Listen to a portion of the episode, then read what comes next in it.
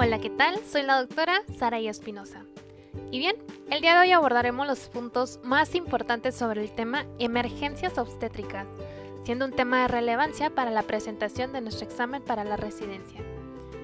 Debemos recordar que nos estamos basando en las guías de práctica clínica nacionales, el manual del Dr. Prieto, el manual del CTO y algunos artículos respaldados por la CDC. Comenzamos.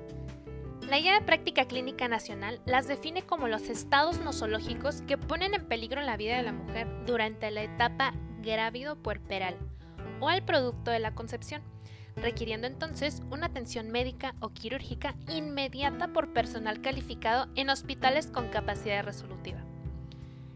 Vamos a abrir el tema con hígado graso agudo en el embarazo. Esta es una esteatohepatitis microvesicular que predomina en el tercer trimestre, especialmente entre primigestas y embarazo gemelar. Las manifestaciones clínicas incluyen anorexia, náusea, vómito, prurito, polidipsia, dolor en el hipocondrio derecho, hipertensión, edema, ascitis y hepatomegalia. Las alteraciones bioquímicas pueden preceder por dos semanas al desarrollo de los síntomas, por lo que ante la sospecha debe obtenerse citometría hemática, química sanguínea, pruebas de funcionamiento hepático y pruebas de coagulación. Las anormalidades características son elevación de las bilirrubinas y aminotransferasas de alanina y aspartato, así como la disminución del conteo plaquetario y la prolongación en los tiempos de coagulación. La obtención de una biopsia hepática puede considerarse preferentemente durante el puerperio ante la duda diagnóstica y la persistencia en las alteraciones hepáticas. Las pacientes requieren la hospitalización inmediata para la confirmación del diagnóstico, estabilización hemodinámica e institución de medidas de soporte. El tratamiento consta de medidas de soporte con la terminación del embarazo, con una inducción de trabajo de parto o en caso de pérdida del bienestar fetal o materno, cesárea. Mantenimiento del INR en cifras menores a 1.5 y de conteos plaquetarios mayores a 50.000 por milímetro cúbico. Los casos graves pueden requerir modalidades terapéuticas como plasmaféresis o trasplante hepático. Pasemos ahora a enfermedad tromboembólica venosa en el embarazo y puerperio. Los factores de riesgo relacionados incluyen a los antecedentes personales de trombosis, trombofilias, edad mayor a 35 años, obesidad, multiparidad, producto obtenido por cesárea e inmovilización prolongada. Las manifestaciones clínicas de la trombosis venosa profunda son el dolor de una de las piernas con edema de la extremidad y aumento de su circunferencia, así como aumento de la temperatura, venas superficiales prominentes y prurito. Las del tromboembolismo pulmonar incluyen disnea, taquipnea, dolor torácico, intranquilidad, tos, taquicardia, hemoptisis y temperatura mayor a 37 grados centígrados. Los signos clínicos de trombosis venosa profunda no son suficientes para establecer el diagnóstico, por lo que entonces debemos obtener un ultrasonido Doppler de las extremidades inferiores. En caso de encontrarse un trombo con dicho estudio, deberá iniciarse tratamiento. Ante la negatividad del ultrasonido Doppler, la Guía Práctica Clínica Nacional recomienda la determinación del dímero D. En ausencia de su elevación, el caso se mantendrá en seguimiento. Ahora, si se encuentra la elevación del dímero D, debe realizarse nuevamente un ultrasonido Doppler en 3 a 7 días, o si se sospecha de trombosis de las venas ilíacas, debemos obtener una angioresonancia o angiotomografía. El tratamiento debe iniciarse ante la positividad de dichos estudios. Las pacientes con antecedente de trombosis, trombofilia o riesgo trombótico alto deben recibir dosis profilácticas de parina de peso molecular bajo.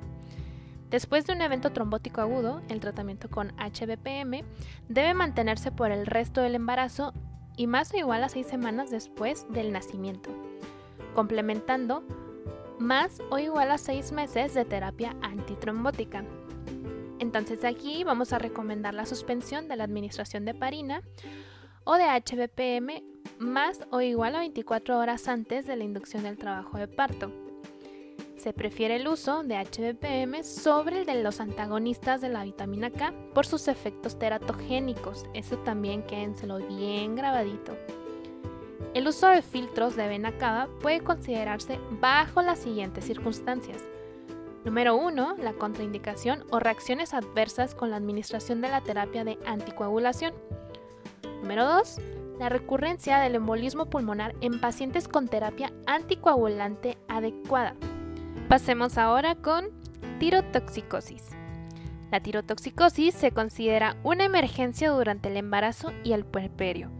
Puede manifestarse con fiebre, taquicardia, arritmias cardíacas, inquietud extrema, nerviosismo, confusión extrema o psicosis, crisis convulsivas o alteraciones del estado de alerta. La tirotoxicosis tiene una prevalencia del 1.9% entre las mujeres adultas y la enfermedad de Graves es la causa más frecuente, sobre todo entre un intervalo de un 60 a un 70% de los casos.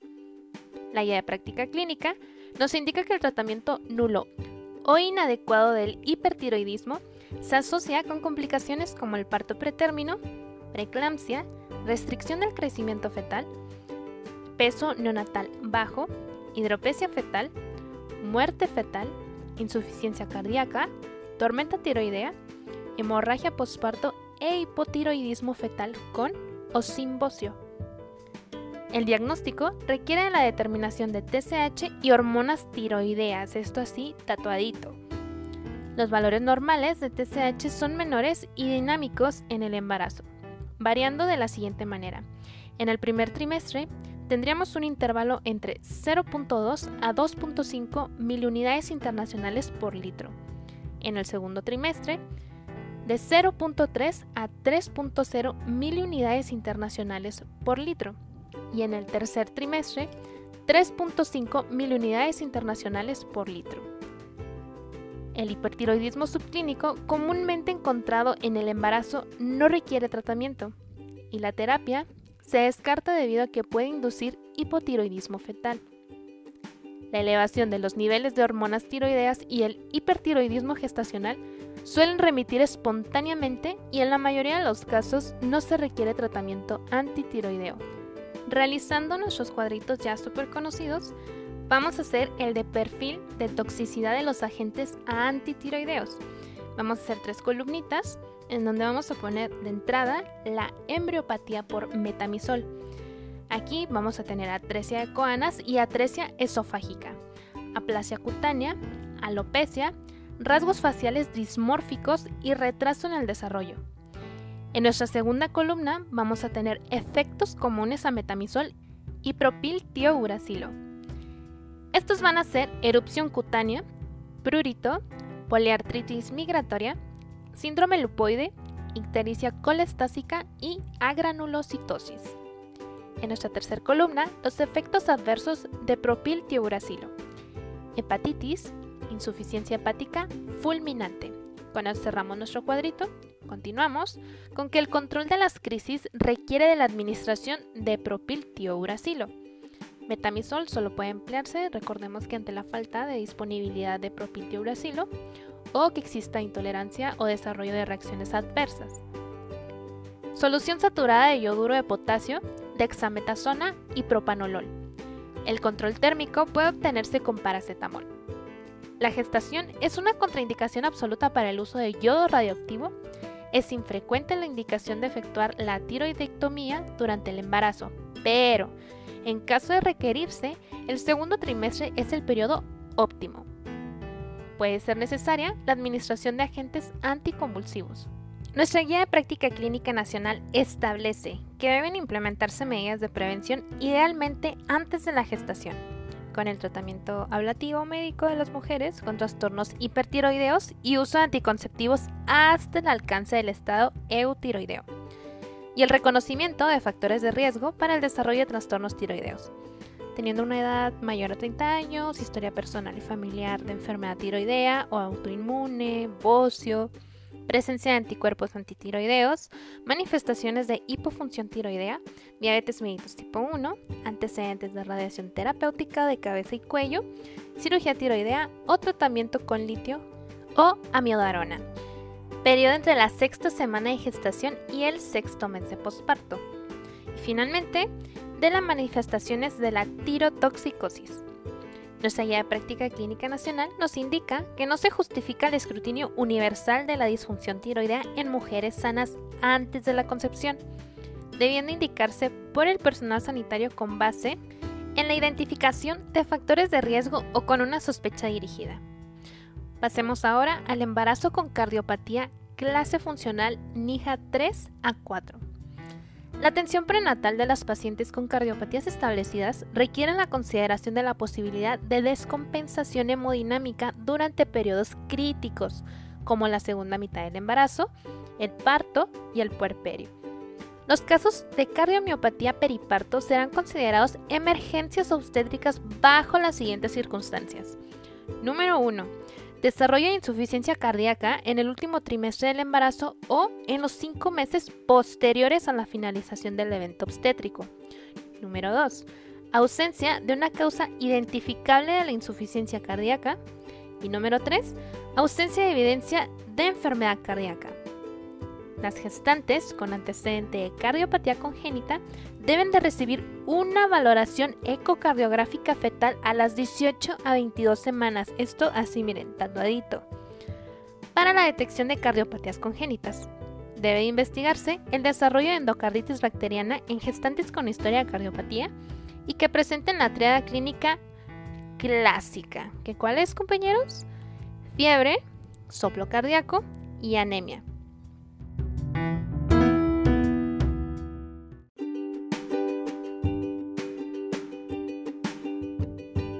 También que puedan presentar taquicardia e ingurgitación yugular.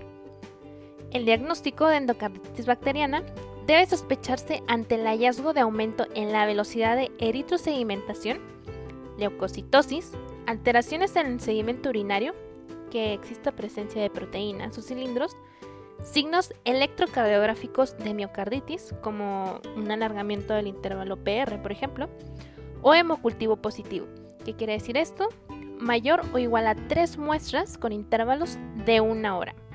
La inducción del trabajo de parto puede considerarse cuando el feto ha alcanzado la madurez pulmonar y se recomienda la aplicación temprana de anestesia durante el trabajo de parto. Debe considerarse también el uso de forceps por personal calificado para disminuir la duración del segundo estadio de trabajo de parto y la intensidad del esfuerzo materno. Debe considerarse el uso de profilaxis antibiótica en pacientes con prótesis valvulares cardíacas. Esto cuando presentan partos prolongados, por ejemplo, amniorexis prematura o cesárea complicada. No se recomienda el parto vaginal en pacientes con cardiopatía de clase funcional NIJA 3 o 4 bajo las siguientes circunstancias. Número 1. Presencia de contraindicaciones obstétricas. Número 2. Síndrome de Marfan con dilatación o disección aórtica. Número 3. Fracaso en la transición de warfarina a heparina en las últimas dos semanas de gestación. Y número 4. Insuficiencia cardíaca grave. Realicemos ahora un esquema vertical, en donde vamos a escribir el uso de los hemoderivados en emergencias obstétricas, composición e indicaciones. Número 1, tenemos el concentrado eritrocitario, que son eritrocitos, leucocitos, plaquetas y plasma. Aquí vamos a puntualizar anemia con signos y síntomas de hipoxia tisular, hemoglobina menor a 8 gramos por decilitro antes del parto o de la cesárea en pacientes con riesgo de hemorragia. Y finalmente, hemoglobina menor a 10 gramos por decilitro en pacientes con enfermedad coronaria o neumopatía grave.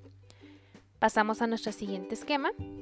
Aféresis plaquetaria, que son plaquetas, leucocitos, plasma.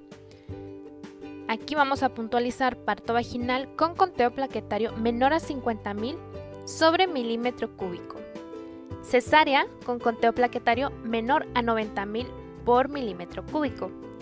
Transfusión masiva con conteo plaquetario menor a 50.000 por milímetro cúbico disfunción plaquetaria, esto es independientemente del conteo plaquetario, y enfermedad renal con hemorragia. Pasamos a nuestro siguiente cuadrito. Concentrado plaquetario. Plaquetas, leucocitos, plasma. Igual, parto vaginal con conteo plaquetario menor a 50.000 por milímetro cúbico, cesárea con conteo plaquetario menor a 90.000 sobre milímetro cúbico, transfusión masiva con conteo plaquetario menor a 50.000 por milímetro cúbico, disfunción plaquetaria independientemente del conteo plaquetario y enfermedad renal con hemorragia. Pasamos ahora a plasma fresco congelado. Son factores de coagulación excepto el 8, el 13 y fibrinógeno. Vamos a puntualizar púrpura trombocitopénica trombótica o síndrome hemolítico urémico. Reposición de factores de coagulación en deficiencias congénitas o adquiridas.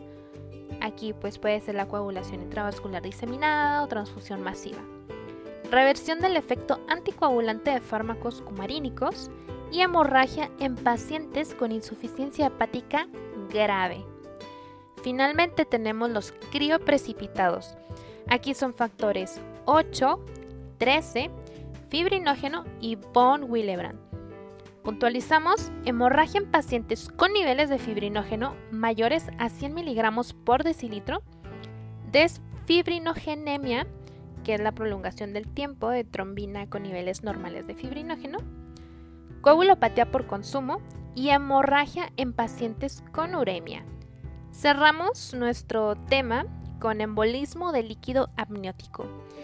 Este es un diagnóstico que debe sospecharse sobre todo en pacientes que presentaron desprendimiento placentario, parto distóxico o hiperestimulación con oxitocina cuando estaban desarrollando manifestaciones como dolor torácico, disnea o taquipnea, cianosis, hipotensión, náusea, vómito y ansiedad. Es un diagnóstico esencialmente clínico, obtenido entonces por exclusión. La investigación Debe incluir estudios laboratoriales como citometría hemática, pruebas de coagulación, gasometría arterial, placa de tórax y electrocardiograma. Recordemos también que esta patología se asocia a hipoxemia y coagulación intravascular diseminada. En la radiografía se observan datos de edema agudo pulmonar o síndrome de insuficiencia respiratoria aguda.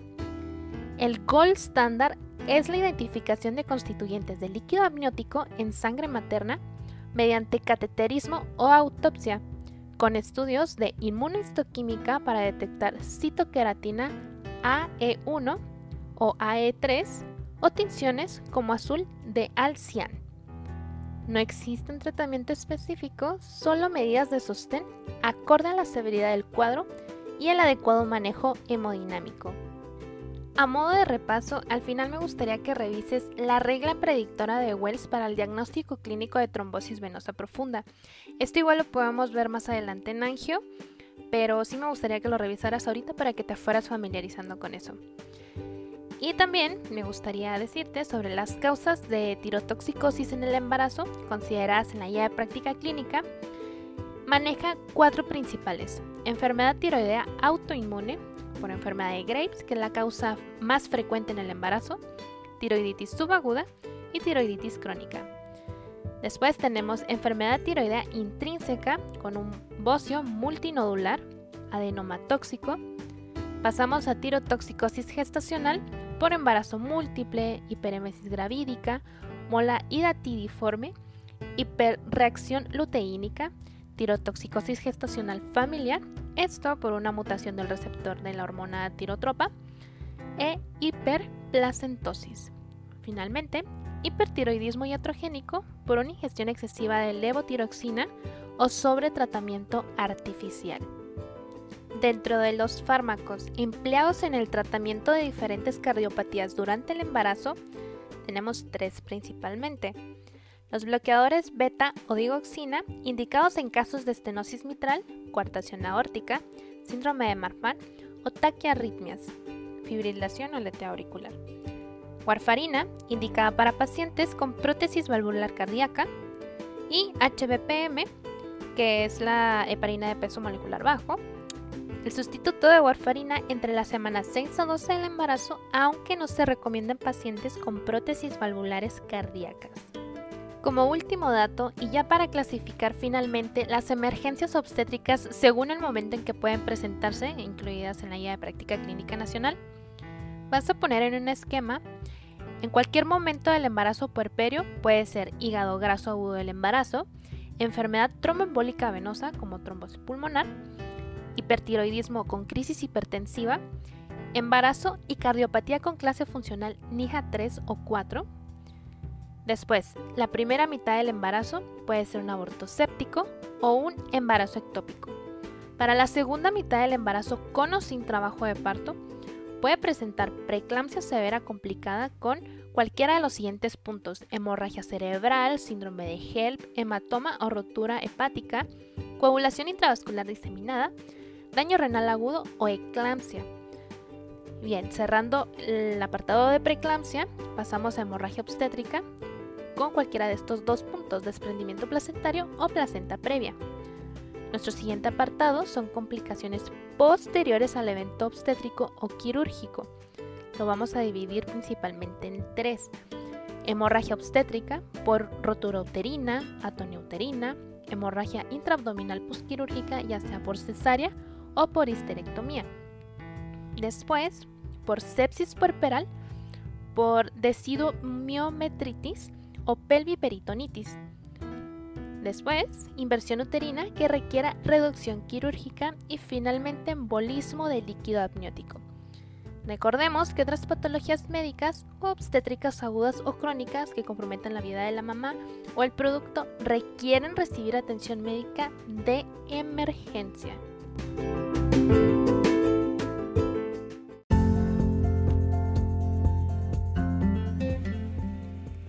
Con esto daríamos por terminada nuestra revisión del tema. Espero les sea de mucha ayuda. Recordemos que donde quiera que se ama el arte de la medicina, se ama también a la humanidad. Platón. Nos vemos en el siguiente episodio.